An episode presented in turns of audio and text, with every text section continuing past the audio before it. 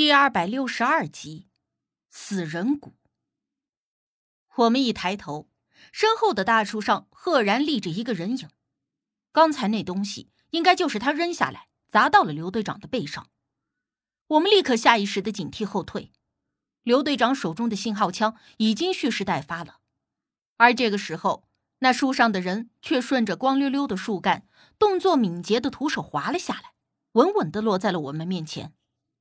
小吴，刘队长惊喜，同时收了信号枪。从树上下来的无忌则对刘队长比了一个近身的手势，随后指了指我们的侧前方。这个时候，我们才留意到，前方似乎有隐隐的光，但是那光很暗很小，像是渐渐熄灭的炭火一样。因为我们刚才都一门心思的追寻无忌留下的痕迹，担心他遇到危险。所以没有能够及时的发现那微弱的光源，但是经由无忌这一提醒，我们瞬间明了。刘队长低声询问无忌：“那是什么？”无忌没有立刻回答，而是对我们示意先回去营地再说。于是我们也没有耽搁，又一路疾行回到了营地中。这个时候，无忌才说：“他发现林子里还有其他的人，于是就暗中追了过去。”而那些人应该是盗墓贼，因为听他们话中的意思，也是来这山中寻找一座古墓，暂时应该还没有发现我们。小辉闻言，立刻对无忌竖起了大拇指。哎呀，我真是不服不行啊！小吴，你可真是绝了！刚才我跟小申都在，什么都没看到，你竟然能隔着那么远发现林子里有其他人。无忌看了一下小辉，却并未解释，只是让刘队长把火熄灭，灯也最好灭掉，保不准那群人也会发现我们。在还不了解对方的前提下，暂时还是先低调一些比较稳妥。刘队长立刻点了点头，让人把灯火都给熄灭了。如此，我们一群人短暂的适应了一下，坐得近一些，也都还能看到对方。在林子里发现其他队伍这件事，有些出乎我们的意料之外。因为我们之所以这么早的进林子，就是为了避免被张四抢先一步。所以，刘队长很担心的说：“那群人会不会是张四那伙人？”无忌轻浅摇头：“那几个人当中不乏高手，为免打草惊蛇，我只能在远处暗中的跟随。”还没能发现更多的线索，就遇见了你们。一听这话，刘队长显得有些自责。早知道是这样，刚才我们就听你的话，留在这里等你就好了。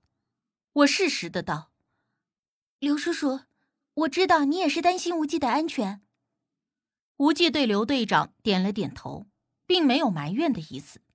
而后话锋一转，无忌建议说：“我们应该加快速度。”以免夜长梦多，刘队长也是这个意思。我也是这么想的。不管那群人的目标是否跟我们一样，先下手为强总是没错的。刘队长转而询问军娃：“前往鬼喇子山是否还有近路可走？我们需要在最短的时间内到达鬼喇子山。”军娃点头：“这个嘛，有是有，不过很危险的。”危险不怕，我们这群人啊，可都不是吃素的。小贾接话道。军娃默了默，显得又有点欲言又止。我见状，便问他：“是有什么为难吗？想说什么你就直接说，不用多想。”军娃看着我，点了点头，这才说道：“我知道有条路可以抄近道，但是那条路我也只走过一半。”所以我也不能确定会有什么危险。会有什么危险？是很难走吗？刘队长问他。军娃点了点头，却又摇了摇头。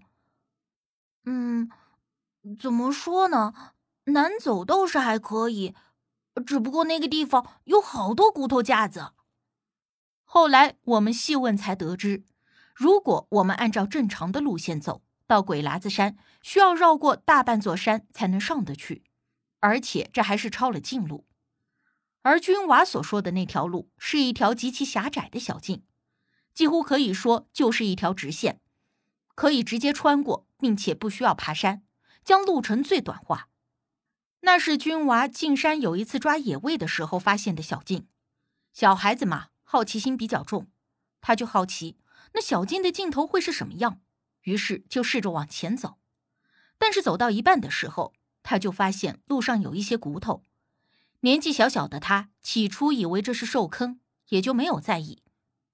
因为在山里，特别是在人迹罕至的深山老林中，偶尔会发现一些兽坑，也就是一些动物在知道自己濒死之时，会自行来到兽坑旁边等待死亡。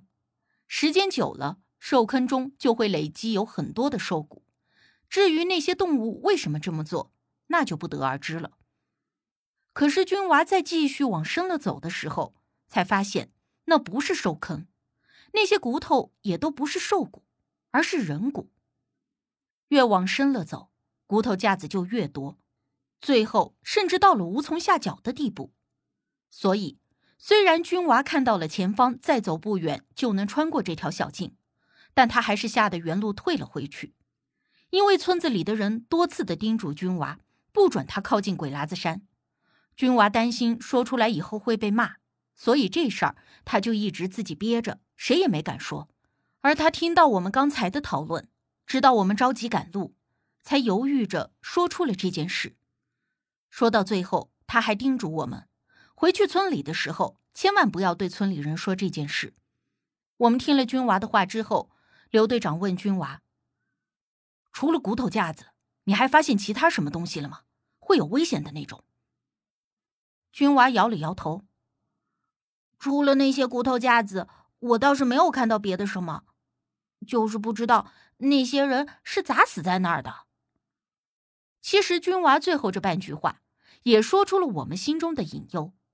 按照赵家村人的说法，这山里常年累月的也没有几个人进山，除了本村打猎的猎户，即便是游山玩水，也没有人会到这种深山老林子里来。而那些骨头架子是什么时候留下的？那些人的身份又是什么呢？为什么会全部死在一个地方？这种种的疑问都值得深究。但是眼下时间紧迫，所以两害相较取其轻。我们一行人商量一番之后，还是决定直接从那条小径穿过去，抄近路。君娃听了后又想了想，便说。这样也行，大不了如果那条小路实在是不好走，我们就从那边绕，也不会很远的。如此决定之后，刘队长和小贾两个人守夜，其他人先行回帐中休息，养精蓄锐，明早开始急行。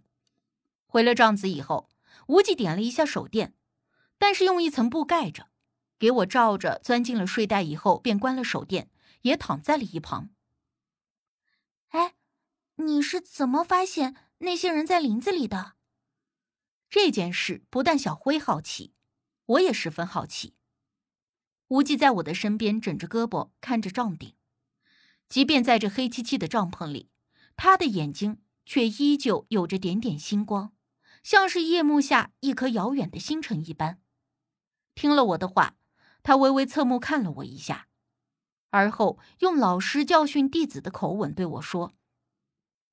平日就让你多多休息，你却只顾着玩手机胡闹。这话一出，我竟然完全无法反驳，当下自知理亏的瘪嘴，也没敢再继续多话。但是顿了顿，无忌却回答了我的疑问。他说：“如果心境足够平静稳定，就能够将自身的气场与灵觉渐渐的扩大。”如此便能够更大化的感受到周围的气场变化。我闻言恍然，刚才守夜的时候，无忌看似只是闭目端坐，其实他一直在感受，或者说是在观察周围的气场变化。而他所说的灵觉的原理，有些像是人的意识思想。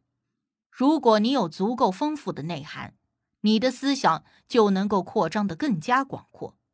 相反，如果你的内涵只局限在一个井底，那么你的思想也只局限在井口那么大。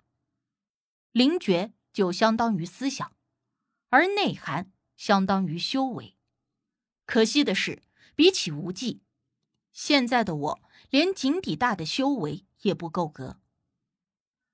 你说，如果咱们遇上那群人，会怎么样啊？我有点睡不着，就开始胡思乱想。无忌没有立刻回答，只是抽出了胳膊，轻轻摸了摸我的头。不管怎么样，我都会守着你。他语声温柔，像是微暖的水，缓缓的从心上流淌而过，让我的心为之一颤，同时却也眷恋着这种感觉。